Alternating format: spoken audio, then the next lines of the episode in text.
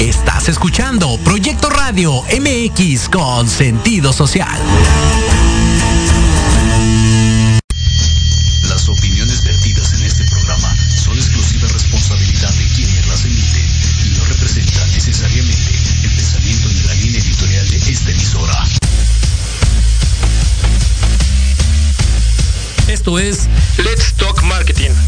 Voz de Héctor Montes. Hablemos de marketing, estrategias comerciales y nuevas tendencias, efectivos y prácticos tips para tu negocio. Este espacio está dirigido a pequeños y grandes empresarios. Transmitiendo en vivo desde Proyecto Radio MX, la radio con sentido social. Comenzamos.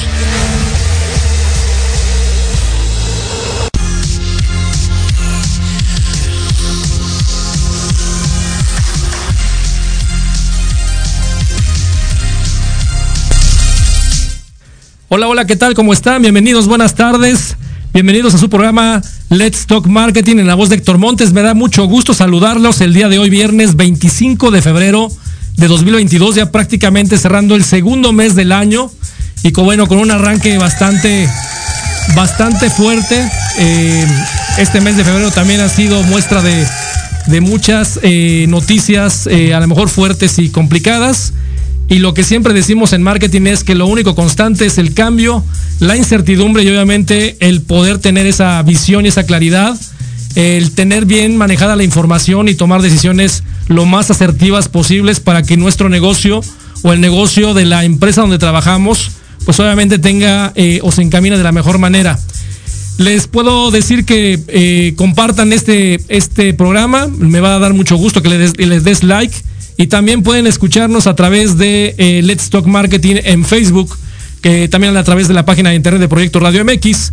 Y el teléfono en cabina 5564-188280. Tenemos la línea abierta para todos ustedes. Eh, vamos a tener un buen, un buen inicio de, pues bueno, prácticamente de programa. Vamos a platicar eh, en este contexto de negocio. ¿Qué pasa con el consumidor y el comercio en la pospandemia? ¿Cómo lo estamos visualizando?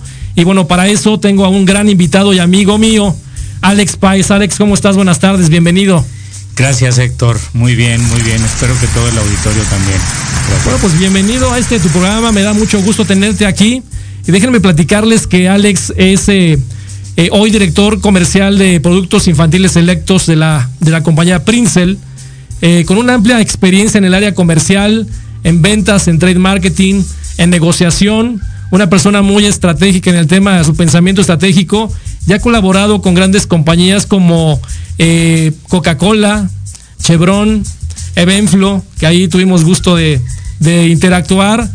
Kimberly Clark, y bueno, ahora ya trabajando en Pritzel eh, con toda una trayectoria, toda una experiencia que eh, hoy día está trabajando de manera, de manera fuerte y me, nos da mucho gusto que, que, vaya, que vaya bien, que vaya bien trabajando todo ese, todo ese proyecto que tienes, mi querido Alex.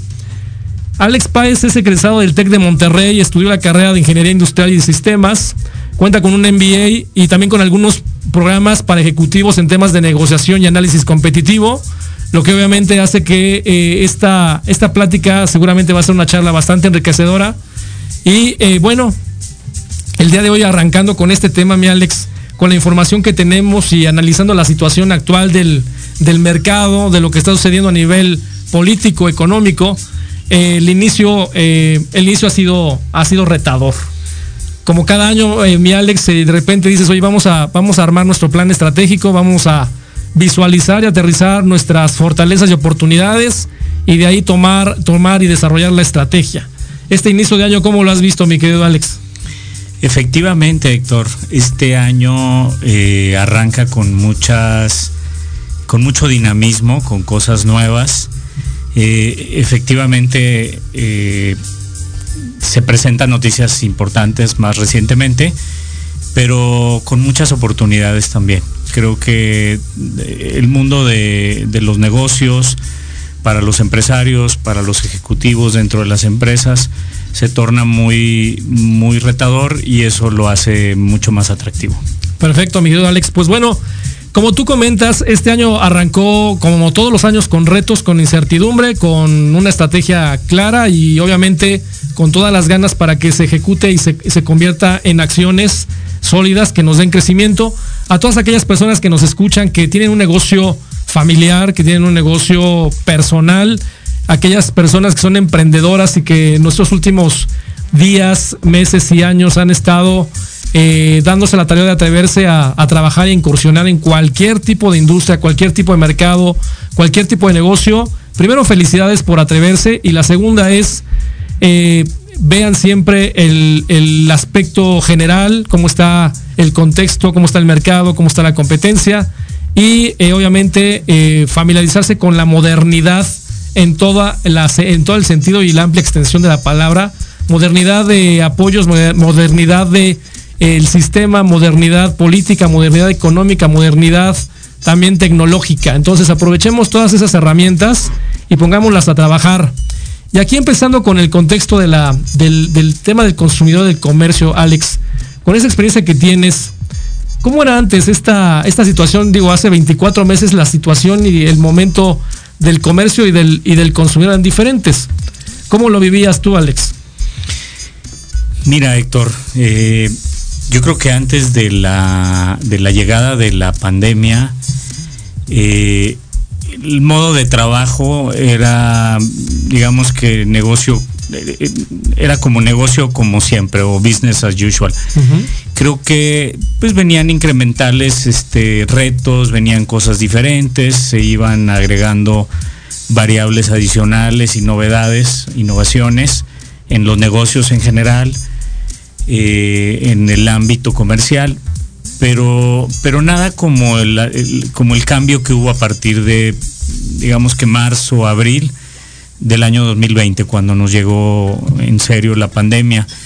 Eh, digo, como para describirlo de una forma más simple, pues veníamos trabajando en un modo, digamos que, de innovación incremental y este tema de la pandemia sin duda forzó a que muchos negocios cambiáramos la forma de, innovación y se, se volviera más disruptiva, sin duda.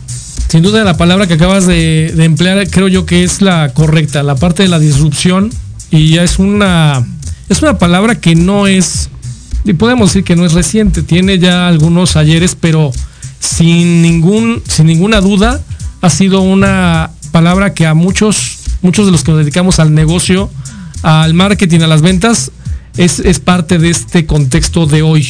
La disrupción, atreverse, eh, eh, replantearse, reestructurar nuestra forma de, hacer negocios o de llegar al mercado, porque si nos quedamos estáticos y a lo mejor hoy podemos platicar en algún punto ¿no? de esta cuestión estática, hay mucha gente que dice, oye, me ha funcionado el negocio como lo llevo y lo voy a seguir manejando igual.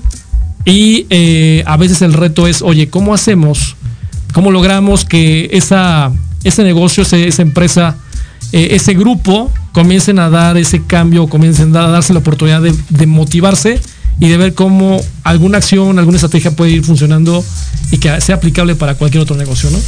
Correcto.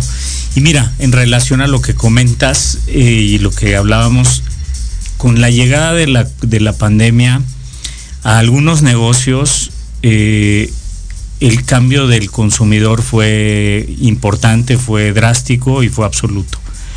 En el caso particular de la industria en la que participamos nosotros, eh, tuvimos un cambio completo de, forma de consumo, completo.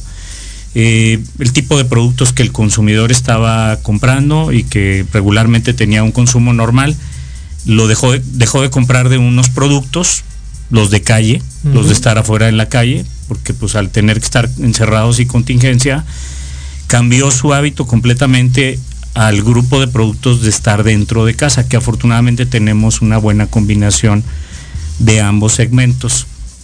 Pero nos cambió todo, nos cambió toda la planeación que venía y que ya traía una inercia natural y entonces eh, pues aquí lo importante es si no te adaptas y no te, y no te mueves muy rápido y no reaccionas de forma inmediata, te puedes quedar atrás y te puede costar mucho en mediano plazo.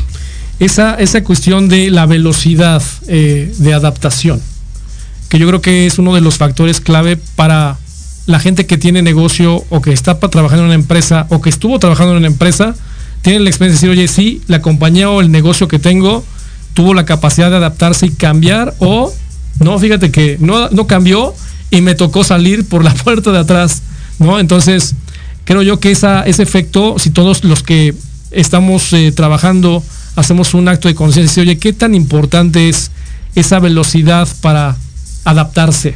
Si no eres camaleónico, ¿no? En este momento, y mucho más aún estos últimos años, en donde todo el contexto del e-commerce y todo el contexto del marketing digital eh, te va dando movimientos y cambios drásticos. Digo, simplemente veamos las redes sociales. Eh, los últimos años han surgido redes sociales y cada una comienza a tener eh, usuarios, llega al tope, por ejemplo, hoy TikTok lo que es, hace dos años TikTok prácticamente no pintaba, lo que sucedió con WhatsApp en el momento que salió, lo que sucedió con Facebook, los que estamos transmitiendo en esas redes sociales, entonces, si nosotros no nos damos a la tarea como nada más estar de observadores y tenemos un negocio que involucra todo este tipo de elementos y herramientas para poder explotarlas, estamos perdiendo el tiempo y nos podemos, podemos hacer que se muera el negocio prácticamente si no entramos a, ese, a esa dinámica. Es correcto, es correcto. Creo que acabas de dar un, par de, de, puntos clave. Y conectándolo con los dueños de negocio, con los empresarios, generalmente una cualidad de ellos, que estoy seguro que tenemos algunos en la audiencia ahorita en el programa, pues son muy audaces y toman riesgos. De otra forma no tendrían eh, pues esa propiedad de un negocio y ese desarrollo de, algún, de alguna empresa. Esas son las cualidades que se, se requirieron justamente entre marzo, abril, mayo y reaccionar de forma muy, muy rápida. Había que cambiar muy rápido. Ese es uno de los puntos que ahorita, regresando del corte, vamos a, vamos a retomar, ¿no? ¿Qué está pasando con esas decisiones clave? Y ahorita vamos a platicar de los contextos como ejemplos, lo que sucede en tomar decisiones para comprar, para vender, para modificar la estructura de la condición comercial. Y, y la verdad es que es una, es una tarea que los que lo hemos vivido de un lado o del otro, pues se muestran los resultados. Vamos a un corte comercial muy rápido. Regresamos aquí a Let's Talk Marketing en la voz de Héctor Montes. Estamos aquí con Alex Páez platicando de el consumidor y el comercio post pandemia. No se vaya, regresamos en un minuto.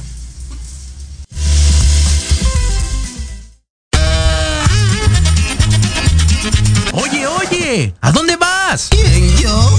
Vamos a un corte rapidísimo y regresamos. Se va a poner interesante. Quédate en casa y escucha la programación de Proyecto Radio MX con sentido social. ¡Uh, la, la chulada! Los espero todos los lunes a partir de las 7 de la noche en Victoria Ruiz Salón, donde encontrarás tips para tu cabello, tips para tu maquillaje, de la mano de grandes expertos, solo por Proyecto Radio MX con sentido social.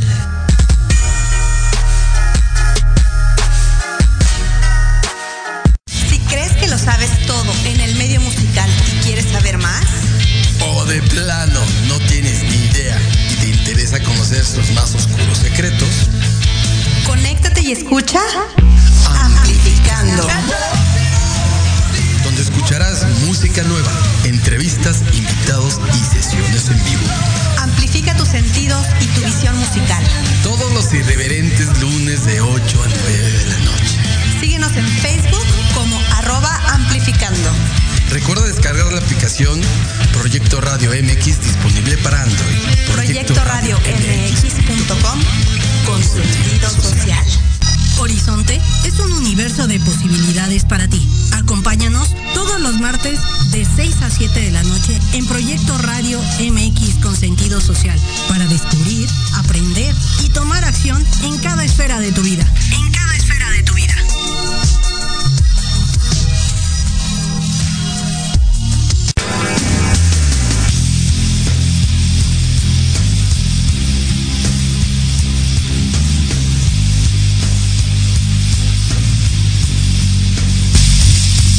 Bien, ya con toda la energía regresamos a Let's Talk Marketing. Me encanta la gente de producción que nos ayuda con estas entradas. Gracias.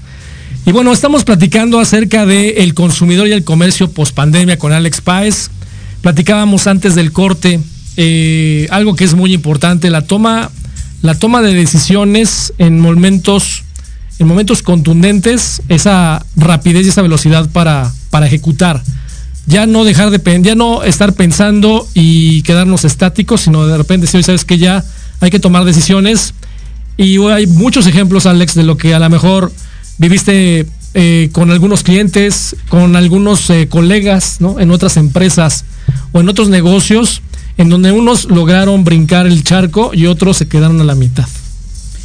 Exactamente, Héctor, sí, así es. Em, es correcto. En algunos casos, fíjate, me dio, me dio mucha satisfacción ver cómo algunos socios comerciales o empresas que muchos de nosotros conocemos, este, empresas de retail, ya habían, ya habían empezado a preparar un poco el camino y ya habían empezado a trabajar en su modernización, en su transformación digital, digamos. Y lo que hicieron fue que le metieron el acelerador con todo, ¿no? Y, y aquí, como bien decías, el tema era que había que actuar muy rápido. O sea, poco tiempo para hacer un poquito ese paso para atrás reflexivo y hacer tu planeación estratégica y tal. Había que ir haciéndolo prácticamente en paralelo, ¿no? Ibas haciendo tu, tu reconfiguración de estrategia y de inmediato ibas, ibas reaccionando, ibas reaccionando, ibas viendo cómo se acomodaba. Me tocó ver algunos negocios que bastante bien, como decía, me tocó, inclusive, pues trabajamos con y negociamos con algunos clientes que, que pues también les tomó más tiempo y a algunos les sigue tomando tiempo y como bien decías hace un rato, pues ya son casi dos años, ¿no? Se oye poco, se oye 24 meses, pero en un, en un lapso tan largo es, pues es prácticamente imperdonable no reaccionar en unos cuantos meses, en poquitos meses, ¿no? En los que puedes contar con, con los dedos de una sola mano. Entonces, cuando ves clientes, negocios, empresas grandes que todavía están eh, redefiniendo y tratando de hacer ajustes y parchando en ciertos canales, ciertas, ciertos procesos para poderle dar una experiencia al consumidor completa, eh, pues vemos cómo se empiezan, a, se empiezan a rezagar y se empiezan a quedar atrás. Sí, ah, hubo muchos ejemplos y sigue habiendo algunos ejemplos, como dices Alex, de lo que pasa en el mercado, eh, aquellas compañías que tomaron decisiones. Vamos a hablar de una industria, ya sea metal, papel, plástico, ¿no? todos esos, esos grandes insumos para cualquier industria que hay en México o en cualquier otro lado del, mundo, pues obviamente comenzaron a sufrir el embate de, oye, comienza a haber escasez, comienzan a inflarse los costos eh, y eh, independientemente del tamaño que tuvieras, si era una empresa grande, chica, mediana, el pequeño formato, algún distribuidor, todos hemos sufrido ese contexto y como tú dices, y vamos a ponerlo en el ejemplo de un de un, de un negocio, de un negocio familiar, ¿no? Oye, yo vendo, vamos a poner el ejemplo de plástico, ¿no? Oye, vendo yo artículos de plástico y hoy estoy eh, con tal vez la incertidumbre de qué va a pasar en el mercado, no puedo abrir mi changarro, ¿no? No puedo abrir mi bodega y cuál es la decisión que tengo que tomar. Entonces habrá gente que haya dicho, ¿sabes qué? Nos metemos a trabajar con el contexto si yo estoy pidiendo cosas al súper, eh, vía, vía online, ¿no? Eh, el famoso e-commerce. Así como sucede pedir el súper a la tienda de manera virtual, también deberíamos estarnos poniendo a pensar en los negocios que tenemos, qué tenemos que hacer para que suceda y que tenga un canal adicional de distribución. Posiblemente después de la pandemia baje este esquema del ritmo o la cantidad de demanda que tiene un e-commerce. Yo creo que no. Va a seguir y va a crecer todavía mucho más. Eh, pero eh, tenemos que estar preparados para lo que suceda y estar con las antenas bien paradas porque dices, oye, yo entrego directo con mi camioneta. Este no, eh, yo entrego a través del supermercado, yo entrego a través de un mayorista, yo entrego a través de un intermediario. Y que esos intermediarios ya no tenían opción para abrir los negocios. Y si no tenías la alternativa del e-commerce, que es lo que funcionó particularmente para este esquema pandémico, entonces perdiste mucho tiempo y mucho dinero. Así es, así es, Héctor. Y fíjate, eh, yo he visto cómo negocios muy grandes, almacenes de retail, cadenas departamentales muy grandes, como, como conocemos todos, este, que iban adelantados, otros no iban tan adelantados con toda esta transformación, digamos, pero a la par también me toca ver clientes del canal de mayoreo clientes que están en la lagunilla, que van mucho más avanzados en toda su transformación digital que cadenas de tiendas especializadas o cadenas de retail que, pues, que deberían de ir mucho más rápido. Entonces aquí se ve un poquito otra vez este, esta visión de empresarios, esta visión de dueños de negocio, no importa de qué tamaño del negocio o de la industria donde estén. Y ahorita que comentas esto del, de e-commerce y digital, sin duda, y coincido contigo, el, el, hábito de compra en línea llegó para quedarse y va a seguirse, va a seguirse expandiendo. Y les doy un ejemplo muy simple y quizá todo el, el auditorio pueda hacer el mismo ejercicio. Yo ya tengo, yo ya tengo hijas, hijas de hijos y hijas de, de edad mayor. Y ya compran, compran también sus cosas, ¿no? Este les, les platico, o sea, mi esposa prácticamente no compraba el súper en línea. su compra era prácticamente en la tienda, ¿no? Eh, con la pandemia, pues eh, empezamos a ver cómo hacerle, este, corner shop, etcétera.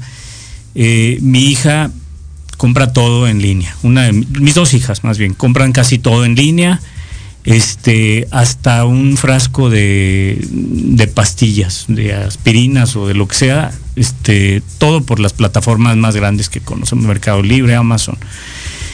Este, y entonces con esta dinámica de la pandemia mi esposa empezó a comprar también, con ayuda de nuestras hijas, empezamos a comprar más en línea. Los que no compraban tanto, los que sí compraban, yo compraba un poquito más desde antes, ciertas cosas, no el súper. Entonces, ese hábito creó una experiencia que ya se vuelve una experiencia que ya la puedes usar como alternativa. Entonces mi esposa la va a usar como alternativa, lo más probable, y así lo está haciendo un poco. Si yo le preguntara, ya les dije qué es lo que va a hacer mi esposa con la compra en un canal o en el otro, si yo le pregunto a mi hija qué prefiere, definitivamente ella prácticamente casi no va a ir a comprar físicamente, sino que va a seguir usando las plataformas. Las dos, mis dos hijas van a seguir usando las plataformas de ese, de ese medio de consumo, ¿no? Para comprar muchísimas cosas, ¿no? Del, del mercado de consumo. Entonces esta tendencia viene, viene para quedarse, viene fuerte y a veces, pues es cierto, ¿no? Eh, les platico otra experiencia muy relacionada, ¿no? Yo estaba buscando un frasco de pastillas de algo de la farmacia. Fui a tres farmacias y no la encontré en ninguna de las tres. Cuando mi hija me dice, pues lo hubieras pedido por Amazon, ¿no? La clásica. Y pues, bueno, le dije, oye, pero pues es solamente un frasco, ¿no? Pero pues tenemos, la entrega es prácticamente sin costo en dos minutos hicimos el pedido y pues llegó al día siguiente. Me tardé menos en hacer el pedido que en lo que me tardé en subirme al carro, estacionarme, moverme de una a otra. Entonces creo que la experiencia de compra en muchas industrias se va a seguir transformando. Se, transformó y se seguirá transformando. Seguramente va a seguirse transformando esa experiencia, tú, tú que llamabas ese tema la experiencia y curiosamente cuando hablamos es este, el despertar de la experiencia de compra. La experiencia de compra ya la viviste, ya la probaste y dijiste, ¿sabes qué? Está súper práctico esto. Entonces, esa experiencia de compra, y hablaste ahorita de la experiencia de la entrada. Y a lo mejor te tocó recibir el paquete al día siguiente que dijiste, no manches, o sea, ya llegó y la experiencia de todo el proceso te cambia la mentalidad y dices, eso es muy sencillo, y es en el tema donde tenemos que estar subidos todos en el barco. Aquí el punto no es si, eh, porque hay algo bien importante. Y ahorita vamos a hablar del tema de las, de las plataformas. Tú hablaste de las dos plataformas más importantes. Ya hay gente que está adaptándose y dice, yo voy a tener una, una plataforma para que pidas mi producto o me subí a la plataforma de Amazon y de Mercado Libre y ahí vendo ya en línea. Bien importante es no nos esperemos a que quede perfecta la plataforma que tenemos, sino el punto es comenzar y echarlo a andar. En el, en el proceso vamos a tener que adaptar, vamos a tener que cambiar, porque hay varias formas de cómo hacerlo, ¿no? Y hay un sinfín de herramientas para que podamos hacer nuestra tienda en línea o para que nos subamos a la plataforma. Entonces, si tú no haces nada de esto, pues prácticamente estamos fuera de, fuera de lugar. El, eh, ¿Cuánto podría representar la venta? Que eso es algo bien importante. Tú hoy tienes un negocio, el negocio que tú quieras, y tienes uno, un canal de distribución, dos, tres, etcétera. Y tienes ya una historia tal vez con tres, cuatro, cinco años de, mercado, de venta en tu mercado. Y dices, oye, ¿cuánto crees que te puede representar la venta adicional de ese formato de e-commerce? Y yo me podría atrever a decirles que dependiendo del tamaño de la empresa o del negocio, pero obviamente a los que están emprendiendo, pues les podría representar el 100%. A aquellos que tienen una, una trayectoria ya de años con su negocio, dependiendo de lo que facturen, podría representar tal vez desde el 5% hasta el 20-25%, dependiendo de la inyección que le pongas de las baterías, cómo lo, cómo lo vayas inyectando. Y es bien interesante porque el costo-beneficio es diferente, Alex. El costo-beneficio a lo mejor vas a gastar menos en el tema de eh, todo el protocolo que tienen con los retailers. De estarles inyectando dinero en el tema de condiciones comerciales. Vas a, gastar más en el tema de la distribución. Definitivamente. O si utilizas un portador logístico, pues ahí va a estar tu costo. Tu costo más importante. Pero el que, no está, el que no está eh, subido en las plataformas, no lo ve nadie. Por lo menos la oportunidad de decir, a ver, vamos a probar este producto. Así es, Héctor. Y además de toda esta incursión en el mercado de e-commerce y de las plataformas digitales, creo que hay un tema bien importante. O sea, el consumidor al cambiar su hábito, ahora su exposición a las marcas o a la imagen de la empresa o de, la marcas, de las marcas de la empresa depende de una, de una experiencia en una página de internet, en una compra, en una gestión de una compra en una plataforma. Entonces es bien importante para muchos consumidores su primera experiencia con una marca va a ser a través de una compra en línea. La experiencia de compra tiene que ser muy significativa y muy importante y sobre todo eh, tienes que ir refinando tu presencia de la marca porque eso es lo que va a ir dictando la imagen y la percepción que va a tener el consumidor de ti y de tu marca. Sin duda. Eh, prácticamente eso que acabas de mencionar, el tema de la imagen de marca. Y hay un reto bien importante también para toda la gente que nos dedicamos a marketing y una oportunidad enorme también de potencial para poder trabajar. Primero tienes el, el riesgo, aquellas marcas consolidadas, que cualquier persona hoy, cualquier pequeño negocio, puede comenzar a hacer mucho ruido en el mercado si tiene en su estrategia de e-commerce o en su estrategia de marketing digital una, una verdadera estrategia para poder inundar visualmente eh, de tu marca en el mercado objetivo para que puedas convertir a, aquellos potenciales consumidores. ¿A qué voy? Hoy las marcas tienen un riesgo. Ya no es como cuando nosotros íbamos a una, una tienda, no decimos quiero comprar tal marca porque es la marca que me llama, porque es con la que me identifico, porque hablábamos de otros valores, Alex. Hablábamos de unos valores mucho más eh, de pertenecer a un grupo, de ser eh, prácticamente como el grupo o como el al target al que estaba yo tratando de encajar. Y hoy te dicen aquellos eh, fabricantes y también el mismo consumidor te dice, oye, yo estoy estoy casado con aquellas marcas que me hacen sentido y no por el estatus, sino por el tema que me hable, en el tema de la experiencia, el disfrute de ese producto o servicio. Y ya el tema del riesgo, y hablo por eso el riesgo, es que si el posicionamiento de tu marca se queda estático también y no haces nada por modificar y por transformar y por actualizar, por modernizar, obviamente va a comenzar a suceder que pues te vas a quedar obsoleto. Entonces, el, llamado es para todos los que consumimos, para todos los que vendemos y para todos los que hacemos el desarrollo, posicionamiento y el desarrollo de este aprovechamiento de estas, estas herramientas.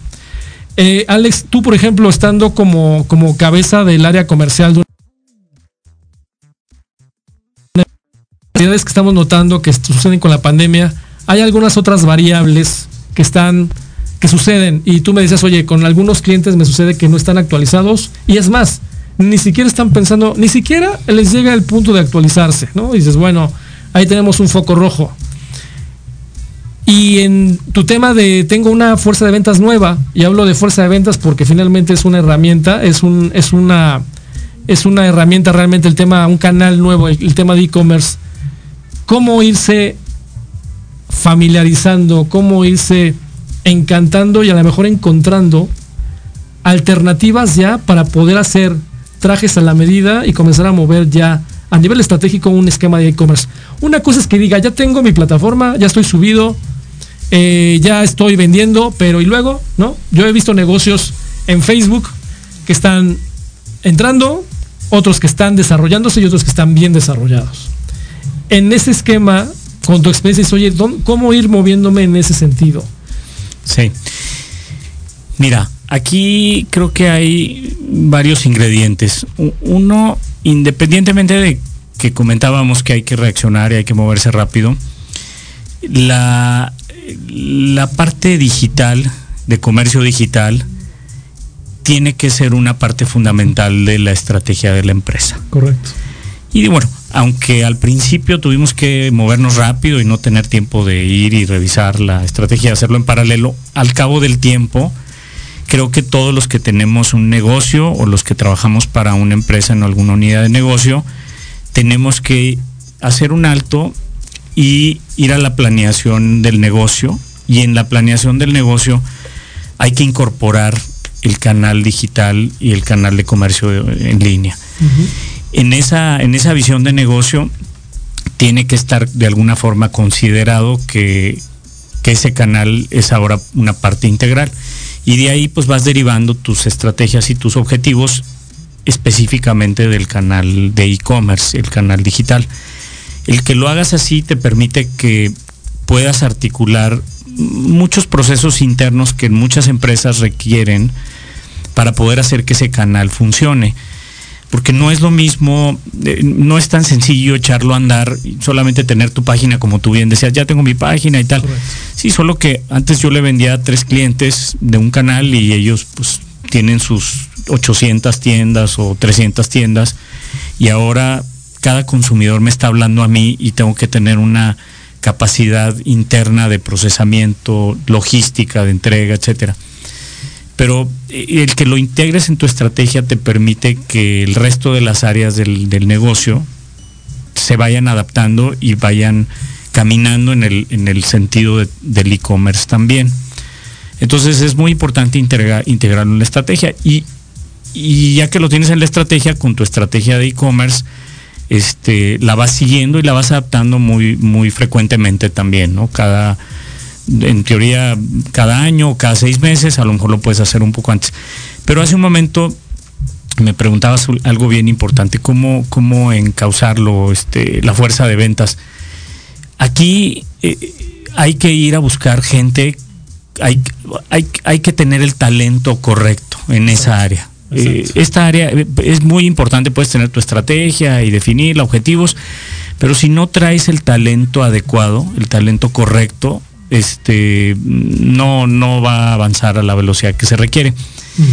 Y aquí es muy interesante este tema, Héctor, y todo el auditorio, porque pues el e-commerce no, no, estaba tan desarrollado hasta, hasta que empezó la pandemia, empezó a dispararse. Entonces, encontrar gente en el mercado con mucha experiencia no es fácil, no la hay tanto. O sea, el e-commerce no empezó tan fuerte en el 2010 o en el 2015 o en el 2013. Tiene tres años, cuatro años en unas industrias más, en otras. Entonces, es, es complicado encontrar el talento adecuado con la experiencia, y, pero sobre todo con esta capacidad tipo emprendedores de arriesgarse, de abrirse camino y de buscar las opciones más adecuadas, porque es un canal muy, muy dinámico, ¿no?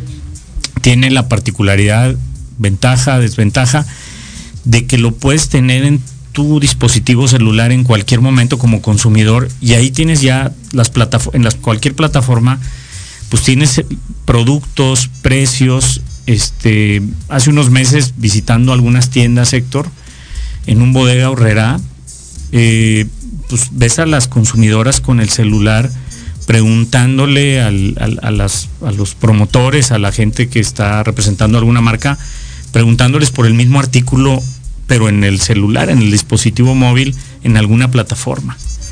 Oye, ¿dónde me conviene más comprarlo? Aquí estoy viendo este, es el mismo, el precio, ¿cómo ves?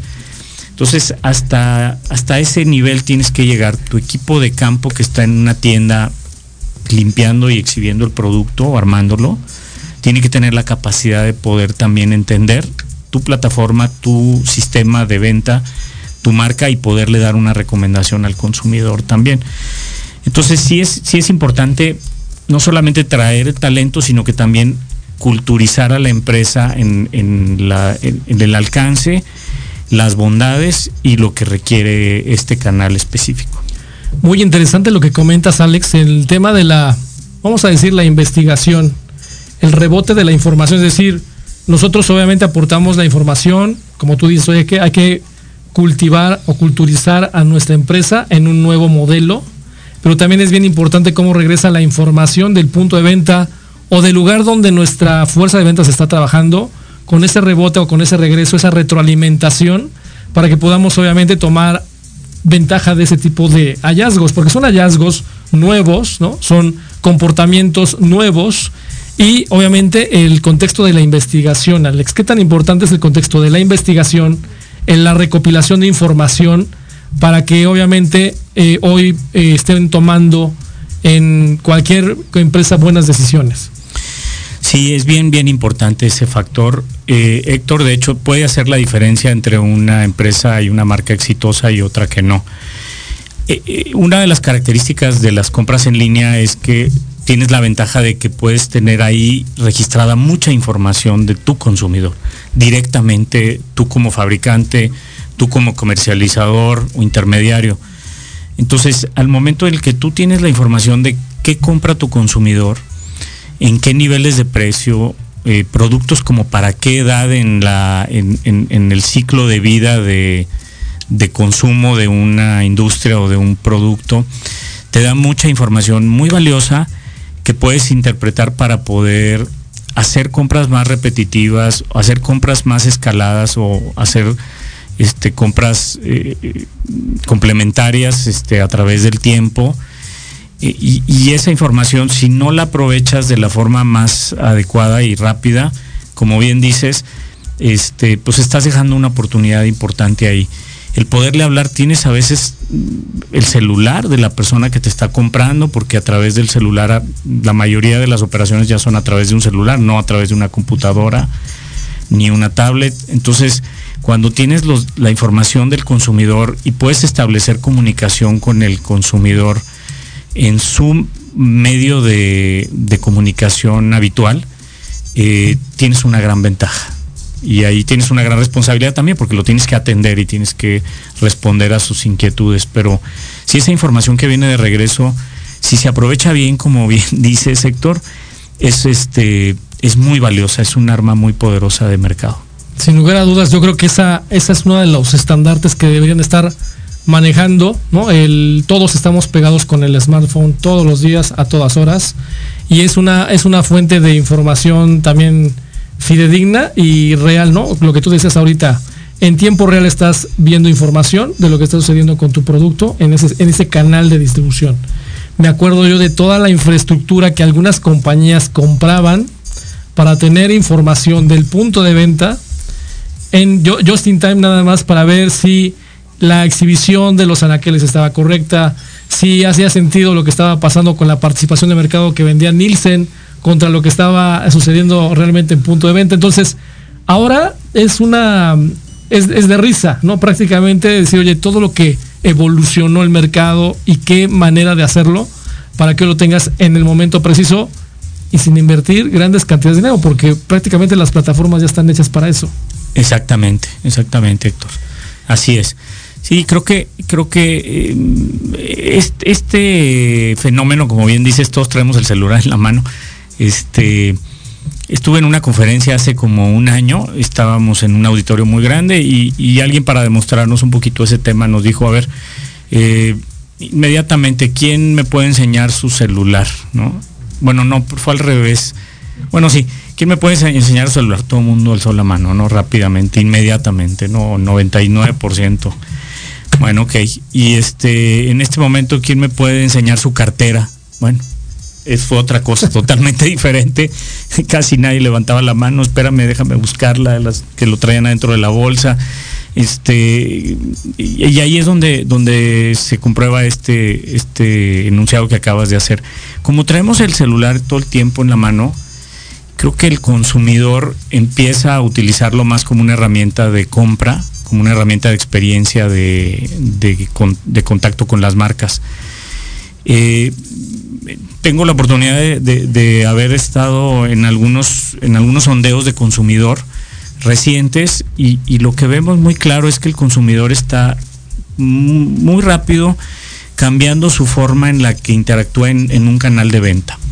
Ya sea, por ejemplo, ¿no? Este, un autoservicio o una tienda departamental o una farmacia, cadena de farmacias o farmacia independiente o un club de precio, o el tianguis en el centro, o el mercado sobre ruedas.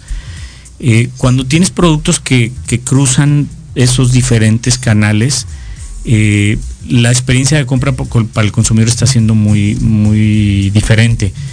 Ahora el consumidor, hay dos caminos aquí, Héctor. O checa antes el producto en línea y luego va a verlo, o primero va a verlo y estando viéndolo, checa en línea también y termina haciendo la compra en línea.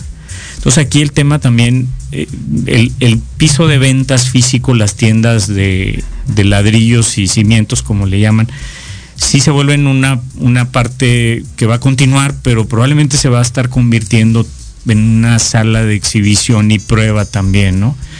A veces todavía hay mucha, mucho temor para el uso de pagos digitales, etcétera. Y eso está evolucionando muy rápido, ya evolucionó mucho. O sea, tú puedes seguir comprando en Amazon o Mercado Libre y pagando en el Oxxo de la esquina. Correcto.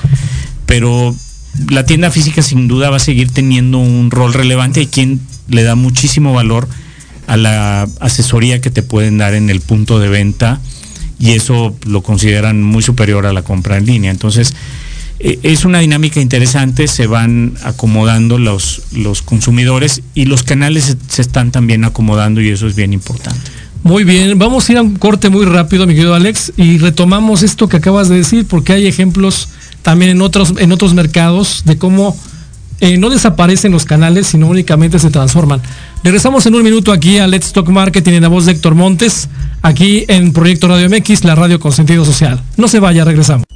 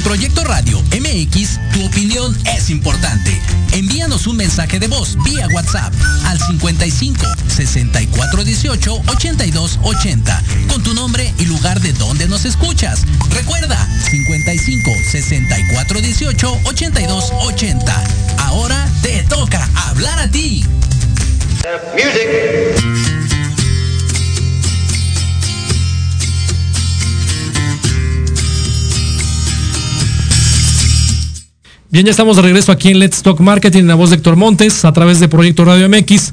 Estamos platicando con Alex Páez acerca del consumidor y el comercio post pandemia. Y bueno, antes del corte estábamos platicando, nos estabas comentando, Alex, de todo lo que es la cuestión de eh, el e-commerce, cómo, cómo ha venido evolucionando y lo que decíamos, el tema de el riesgo de desaparecer, ¿no? De algunas cosas que puedan desaparecer. Y hace rato comentábamos aquí antes del corte que eh, ha habido elementos, y ahorita aprovechando todo este contexto de la radio, cuando nace la, televisión se decía que la televisión iba a hacer que desapareciera la radio y finalmente no sucedió, siguen las dos medios enfocándose a cada uno a su mercado y más aún ahora que eh, la evolución de estos dos formatos dan la tarea a todo lo que es web, a todo lo que es digital y decían se va a morir la televisión y va a seguir eh, de otra manera y lo que podemos ver es que se están acomodando, se están transformando y eso creo yo que va a pasar con los canales de distribución, mi Alex. Es correcto, Héctor. Mira, si alguno de nosotros ha ido recientemente a las tiendas departamentales de Liverpool, que es una cadena muy conocida, se pueden dar cuenta con diferencia de hace tres años o un poquito menos o más. Si tú llegas a la tienda departamental, al piso de ventas y estás buscando un producto y no está exactamente el que necesitas, el ejecutivo de ventas, el vendedor de piso o el representante de Liverpool que te viene a ayudar, trae una, trae una tableta en donde él te va ampliando las posibilidades y lo que buscabas es un sillón o una silla de un color que no está en el piso de venta o un modelo que no está ahí físicamente, te abre la tableta y te empieza a enseñar el, automáticamente los modelos y te enseña un catálogo que es, infinitamente mayor que lo que cabe en una tienda física, ¿no? Y esa transformación la empezó Liverpool este, muy meritoria un poco antes, un poco de años antes de la pandemia. Y creo que lo aceleró y bueno, todos tuvimos una, una, una, curva de aprendizaje ya cuando se nos vino la sobredemanda en, en la pandemia, pero este es un buen ejemplo de lo que acabas de mencionar. Este es un retailer muy exitoso que se, que se va adaptando, ¿no? Cuando en otros retailers probablemente lo que tienes es el celo del vendedor de piso de que le ganen la comisión o la venta eh, por la venta en línea, que es otra cosa, ¿no? Correcto. Que, no, le, no le cuenta, no le toca a él, ¿no? O a ella. Entonces, aquí es bien importante porque lo primordial, lo que, lo que premia es la experiencia del consumidor que no se vaya de la tienda decepcionado porque no tuvo opciones, porque no había lo que buscaba. Y, entonces esta omnicanalidad de algunos retailers que lo han hecho rápido, creo que es un aprendizaje muy interesante para todos los negocios. Muy bien, Alex, pues eh, felicidades y también eh, vamos a mandar saludos a eh, Ale Domínguez, gracias por ver el programa, gracias por estar aquí pegada y también dice, oye, yo quiero este, que tu invitado trabaje trabajen unas cápsulas para mí. Ya platicaremos con, con Ale Domínguez. Claro que sí, ahí platicamos después del programa. Y Beth Rodríguez, un abrazo también. Saludos a los dos. Y eh, también a, eh, eh, a, mi querido compadre, ¿no? A Javi. Javi, ¿cómo estás? Este, gracias por tus comentarios con respecto a, mi querido Alex y a, mi, a mi persona. Saludos, Javi. Y saludos a, a Poli Paez, mi querido Alex. Platícanos un poquito desde dónde nos está escuchando. Sí, Poli es mi hija, este, la menor, está desde Melbourne, Australia. Que me da gusto que nos estés escuchando, Poli. Saludos hasta el otro lado del mundo. Felicidades y bueno, también este, a toda la gente que nos está escuchando y viendo, gracias. Dele like si es que le gusta este programa y comparta. Eh, gracias a todos los que están aquí presentes. Y bueno, Alex, yo tenía una pregunta bien interesante eh, ahorita que me platicabas de la, de la plataforma, del e-commerce. Y hay compañías o negocios que dicen, oye, primera pregunta, ¿el e-commerce lo construyo para que me compre el cliente o lo construyo para que me compre el consumidor final? El cliente llámese al intermediario o distribuidor. O lo hago para venderle directamente al consumidor final. Funciona para las dos sector, depende si tu negocio es un business to business, es, es un excelente escaparate, un excelente inclusive herramienta de conducir pedidos, gestiones para un business to business. Y cuando tu negocio es mucho más importante orientado al consumo, eh, pues es más hacia el consumidor. Perfecto. Final. Pero mira, aunque tengas tu segundo, el segundo esquema, que es el caso en el que yo estoy, que es más hacia consumo final, al final eh, la plataforma de e-commerce te sirve también para con los clientes. Nuestros propios clientes nos hablan y nos dicen, oye, en tu página estoy viendo este modelo de este producto, me parece muy interesante, no lo había probado, pero aquí estoy leyendo inclusive algunas reseñas, ¿no? los reviews de la gente que lo ha comprado. Me interesa, ¿por qué no hablamos de, ese producto? Entonces, te funciona para el intermediario de forma secundaria también en la parte de consumo, pero tu principal ahí en el caso de consumo sí es para el consumidor final. ¿no?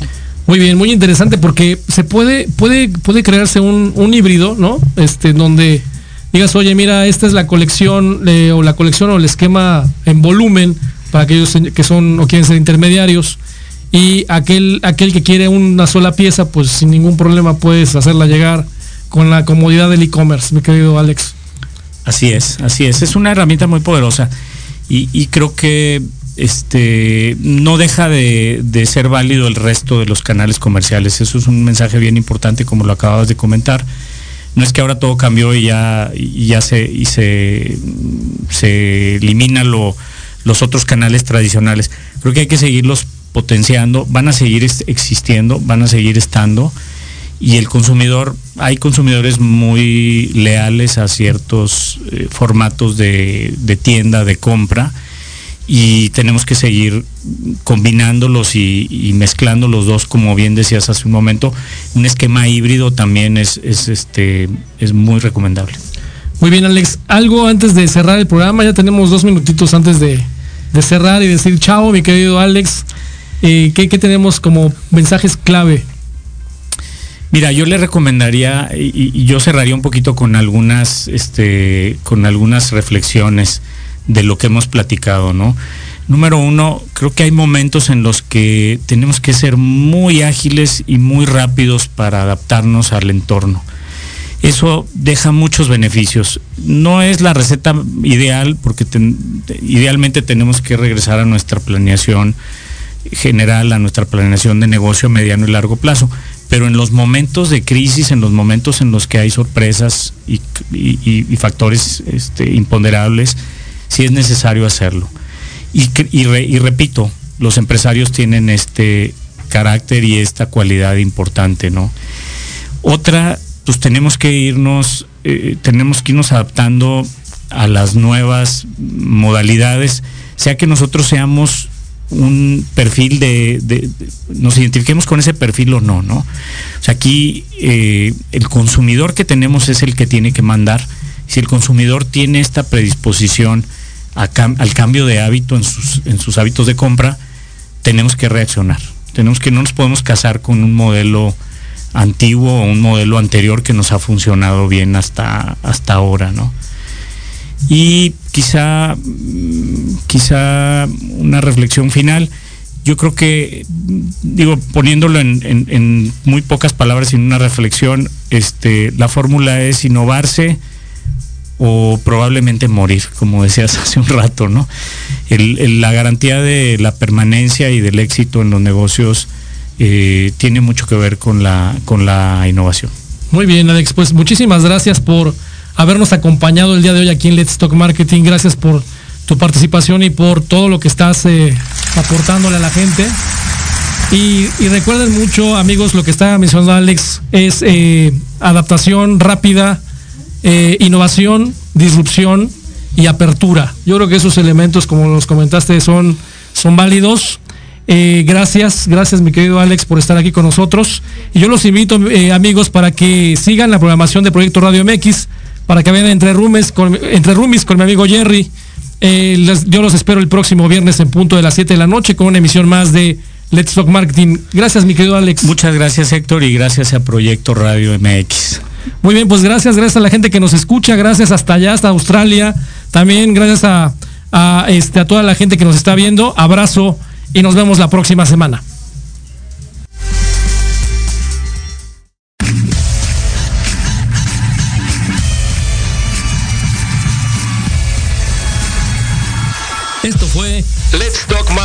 En la voz de Héctor Montes. Te esperamos todos los viernes de 7 a 8 de la noche por Proyecto Radio MX, la radio con sentido social. No olvides seguirnos en nuestra página de Facebook Let's Talk Marketing. Hasta la próxima.